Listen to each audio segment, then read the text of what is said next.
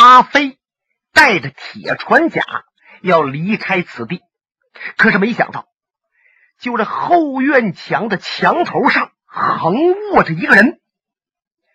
这个人呢，也是赶到星云庄要抓梅花盗的，江湖人送外号叫云中鸟葛连葛志兴。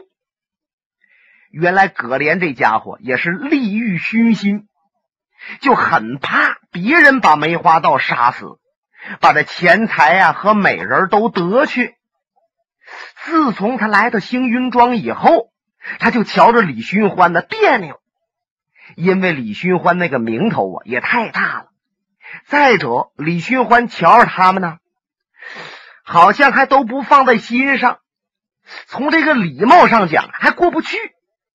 这样一来啊，葛连这气儿啊就更不大一出来。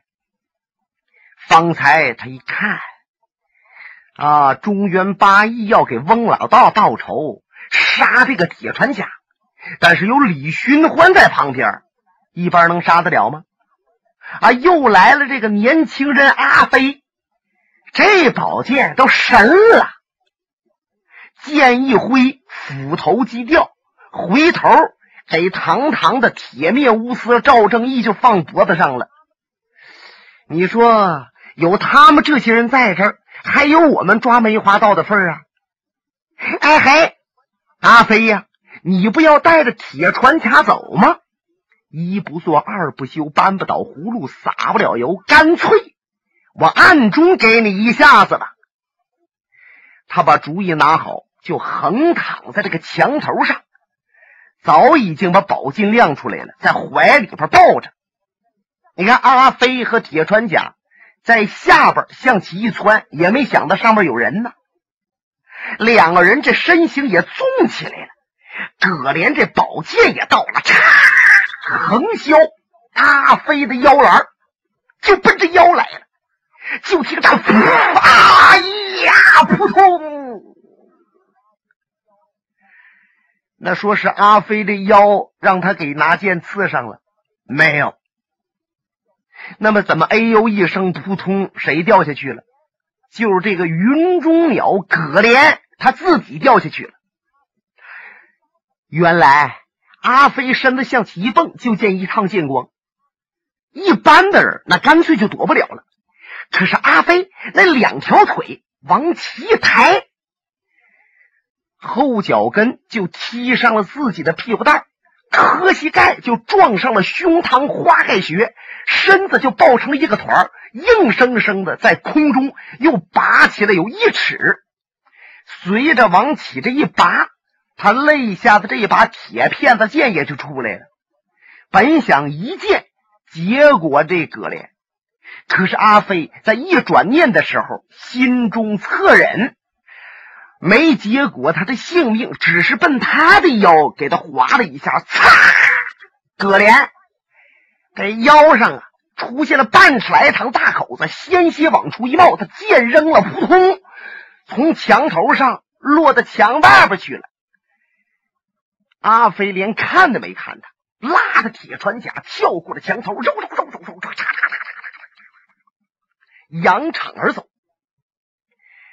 这些人在院子里边啊，都惊呆了。哎呀，要如果说小李飞刀李寻欢那把刀厉害，真给谁穿上我们不意外。怎么又钻出来这么一个年轻的阿飞，也是李寻欢一头的，还这把剑？简直是出神入化！我们闯荡江湖也几十年了，胡子都一大把了，这样的快剑还是平生仅见呢。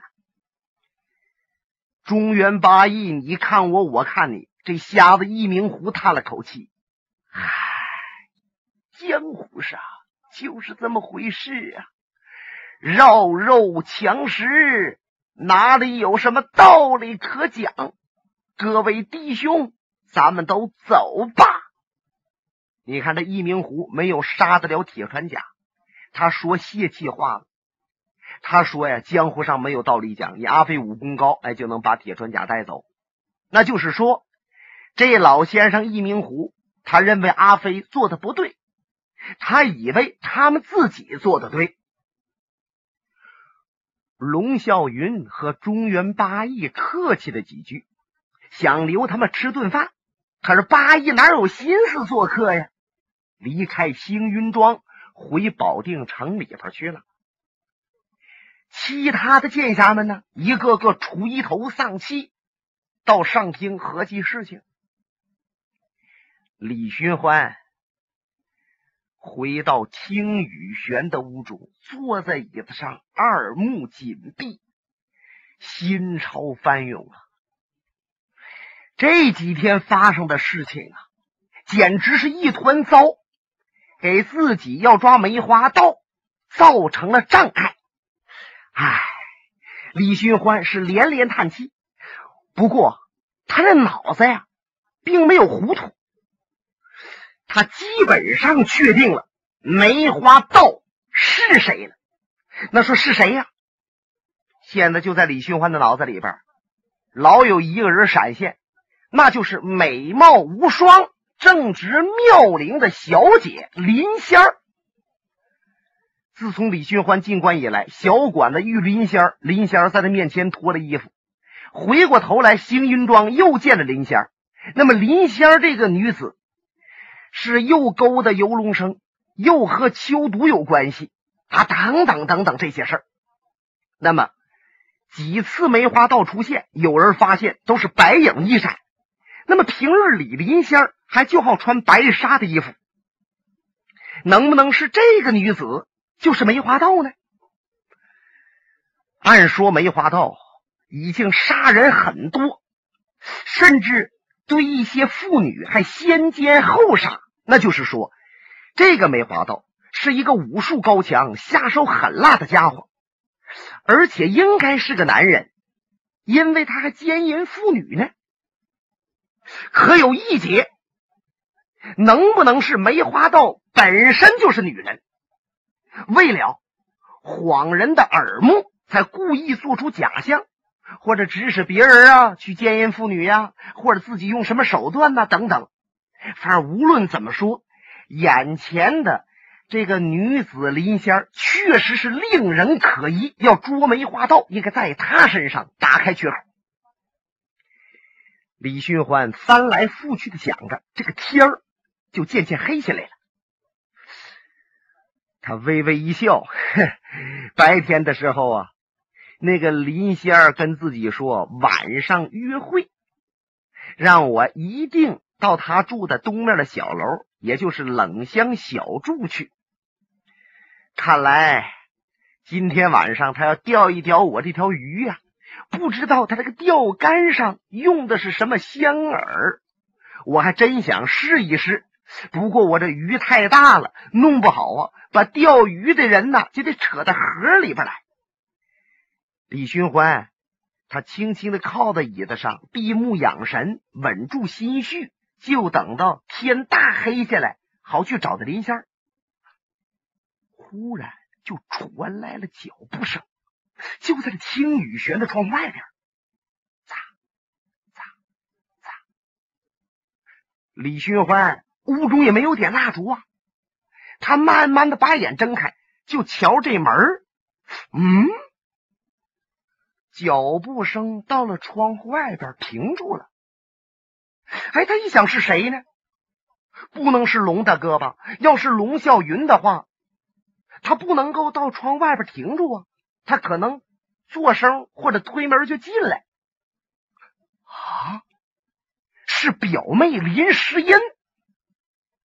李寻欢一想，的可能是林诗音，他就感觉到，这胸口一发大，心血向上一涌。可是，接着就听到外边人说话了：“李兄在屋吗？”哦，李寻欢听出来了，说话的人呢，乃是游龙山庄的少庄主游龙生。你看，李寻欢对这游龙生印象还真不坏，虽然说这小子酸了吧唧的。倚仗着自己会两下子，眼空四海，目中无人，还曾经给李寻欢也来个下马威。不过李寻欢认为这个人还真不虚伪。年岁不大，只要走正路，以后能有些出息。他赶紧把蜡烛点着了，来到门口，把门打开。哎呦，尤兄，尤兄，赶快里边请，里边请。可是就这游龙生啊，简直都没看李寻欢，他的脸色不好啊，用手扶着剑把子，来到屋内。坐在桌旁边一个凳子上了，李寻欢还在对面坐下。尤兄，夜间造访，雅兴不小啊，请问是用酒还是用茶？游龙生的脸还板着，嗯，当然用酒。哈哈哈好好啊，来到我这屋里边啊，他就没有用茶的。来，李寻欢随手。把一个酒壶拿过来了，拿过来两个酒杯，也没用菜，一人一杯，干干，咕哒咕哒咕哒。可这两位都是能喝的茶，一饮而尽。李寻欢瞧了瞧他，尤兄，你夜间来此，一定有贵干吧？这游龙生还不愿意瞧李寻欢这脸儿。他不愿意让自己的这个眼睛碰着李寻欢的那个眼光。李兄，我想给你看看我这把宝剑。哎呦，尤兄，我就知道今天晚上啊，你很有兴致。好，我久闻你们藏剑山庄正经有几把好剑呢，尤其是还有鱼肠剑。啊！我要开开眼呐！李寻欢琢磨：你大概都把那鱼肠剑给那林仙儿了，你还能拿出鱼肠剑吗？可是就听着咯嘣苍凉，唰！嚯！游龙生一抬手，把肋下剑抓起来了，点崩黄，捏哈巴口，老酒咽着黄，宝剑出匣，剑光如同一汪秋水。李寻欢还想说什么，可是。他不往下说了，两眼闪亮，盯着这把宝剑，这嘴角啊往起翘了一翘，好像是暗暗说道：“好剑，好剑呐！”游龙生目光闪动，李兄既然也是个爱剑的，想必知道这柄剑虽然比不上鱼肠剑上古神兵。但在武林中的名气却绝不在鱼肠剑之下呀！哦，李寻欢点了点头，他已经把这把剑认出来了。哎，专诸鱼肠，五子夺情，人以剑名，剑因人传，人见辉映，气冲斗牛。游龙生一听，腰板往起一拔，不错。这把剑正是三百年前一代剑豪狄五子的夺情剑。不过，有关这把剑的传说，李兄也许还不知道吧？李寻欢冲他拱拱手，向尤兄请教。好吧，那我就啰嗦啰嗦，在李兄面前呢，卖弄卖弄。想当初，狄武子爱剑成癖，孤傲绝世，直到中年的时候才爱上了一位女人。两个人呢，本来已有婚约，可是谁知这位女子却在他们成亲的前夕，和狄武子的好友神刀彭琼在暗中约会。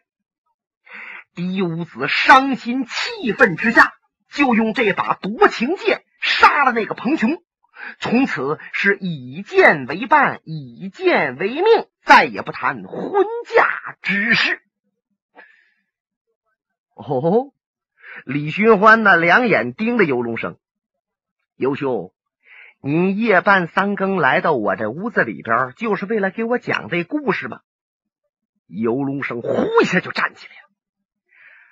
李兄，我打开天窗和你说亮话吧。你不要再接近这个林仙儿，你听到没有？嗯，这是为什么？这是为什么？游龙生的脸涨得通红，两眉毛当中这条红线叭叭叭叭来回直跳，这是杀剑呐！看来这位也是气怒劲儿上来了，要动手。李兄，林仙儿这个女子，她仰慕英雄，因为你很有名头，她也比较愿意接近你。不过，你不要因此而误以为她就喜欢你。告诉你说，她已经是我的人了。而且，在很早以前，他就是我的人。你何必再使这只破靴子呢？游龙生啊，也急眼了，说话也不讲究分寸，什么都聊上了。李寻欢看着他，淡淡的一笑：“哎呀，游兄岂不知，穿破靴子总比穿新靴子要舒服啊！”怎么说？你是一定要跟我抢林仙儿啊？嗨，关关雎鸠，在河之洲。窈窕淑女，君子好逑。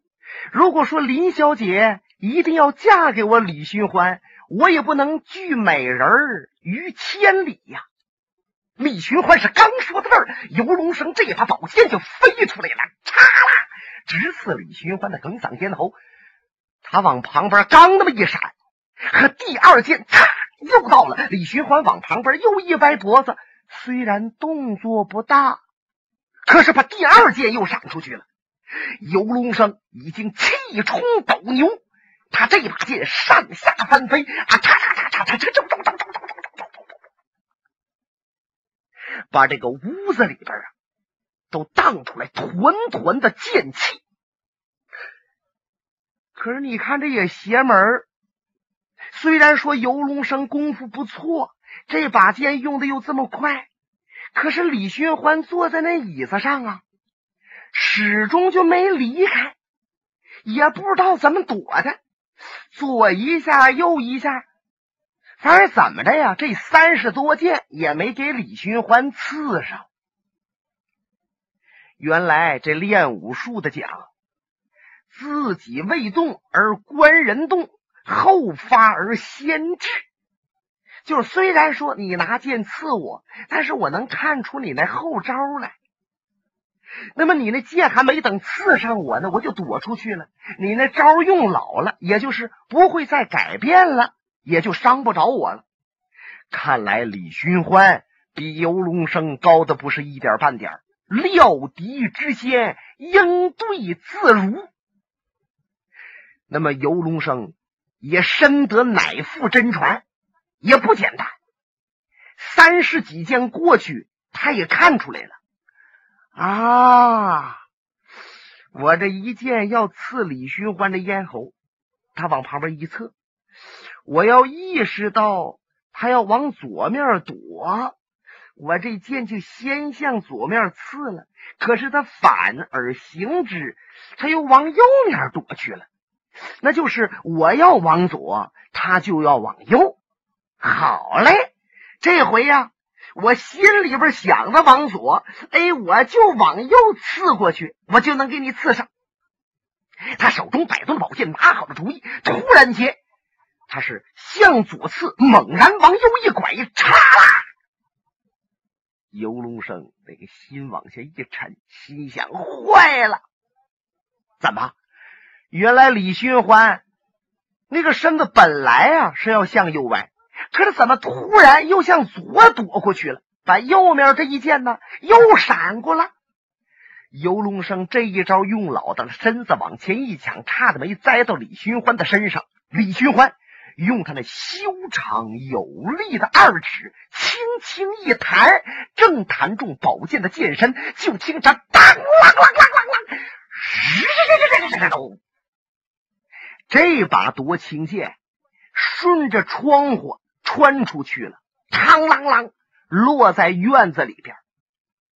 再看游龙生，通体冰凉，呆若木鸡，他就杵在李寻欢的前边，简直跟死人似的。李寻欢瞧了他半天，这个心里边也不知道怎么着，还有点可怜他了。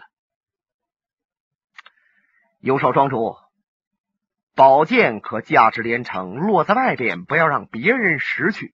我看你还是赶快出去，把剑收起来了。哈哈哈哈哈！游龙生惨笑了一声：“姓李的，我今天不是你的对手，明年我一定要结果你。”说完话，转身往外走。游少庄主，凭你这个能耐，明年或许还不中。如果你要再练十年，可能我就不是你对手了。但有一劫呀。就我这体格，成天哼了气喘的，未必能活过三五年。因此，你要想找我出气报仇，今生无望了。嘿，把那游龙生气的，三两步窜出去，捡起宝剑，没影了。屋里边又静下来了。李寻欢心想：嗨，无知的年轻人呐！我这么搅和你一下，是让你立刻能醒悟，别再找那林仙儿。你要跟林仙儿再缠不下去，是早晚要被其所害。李寻欢又闭上眼睛，他等着到半夜时候，他好找林仙儿去摸摸林仙儿的底儿啊。嗯，就见着这个门外边那个甬路上有灯光，哎呀，灯笼光，嗯。有两个小丫鬟说说笑笑，是低声私语。哎，奔这边来了。李寻欢想，这天已经大黑下来了，两个小丫鬟往这边来干什么？他赶紧来到门首，把帘子挑起来。哎呦，二位小姑娘有事吗？啊！一瞅着李寻欢呐，他们两个马上把这话也停住了，也不乐了。规规矩矩，万福失了礼，低着头说：“啊，李探花夫人，请您去一趟。”哦，夫人，哪位夫人？哼，李探花，我们府上就一位夫人呗。李寻欢那个心也这个，夫人一定是自己的表妹林诗音了。诗音找我干什么？而且还是在晚上，有什么事情？什么事儿这么急呢？李寻欢的脑子嗡嗡直叫唤，他都不知道怎么离开的这听雨轩，随两个小丫鬟就来到了西面的小阁楼，这也就是林诗音的内室。林诗音晚上睡觉就在这个楼里边，隔着窗户见里边灯光明亮，人影晃动。李寻欢都上了楼梯，都要拉门往里边进了。他心想：虽然说自己始终不能对表妹忘怀，可是表妹既然已经嫁给了哥哥龙啸云，我就应该与他疏远。即使心里边想着，但是礼节上，我也应该与他远离，而不应该晚上如此接近。可是就在这时候，听着里边有人说话：“是表兄吗？请进吧。”啊，正是。李寻欢拉门挑帘子进来。他一看，林诗音站在屋当阳，旁边小凳上还坐着他的儿子龙小云。那个小桌上啊，摆着四个小菜这几个菜都是李寻欢平日里喜欢吃的。哎，忽然间，李寻欢想到，十几年前自己到关外去了一趟，办一件事儿。林诗音给自己践行的时候，也是在这个屋中，也是做了这么几个小菜儿啊。触景生情，李寻欢心中酸楚，眼泪往上一涌，看了看龙小云，哦。孩子，这么晚了还没睡呢？啊，叔叔，我母亲呢要请您吃饭，让我呀陪着您。叔叔，您请坐吧，我给您倒酒。李寻欢心想：你看这孩子，小嘴一张，说话嘎不溜都脆。可使人感觉他嘴上说的和心里想的有点不一样啊。李寻欢冲他点点头，然后问林世英：“表妹，你把我找来有什么事情吗？”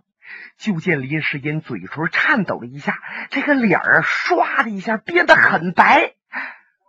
啊，表兄，我把您请来是有一件事相求。本节目由哈尔滨大地评书艺术研究所研究录制。刚才播送的是长篇评书《多情剑客无情剑》，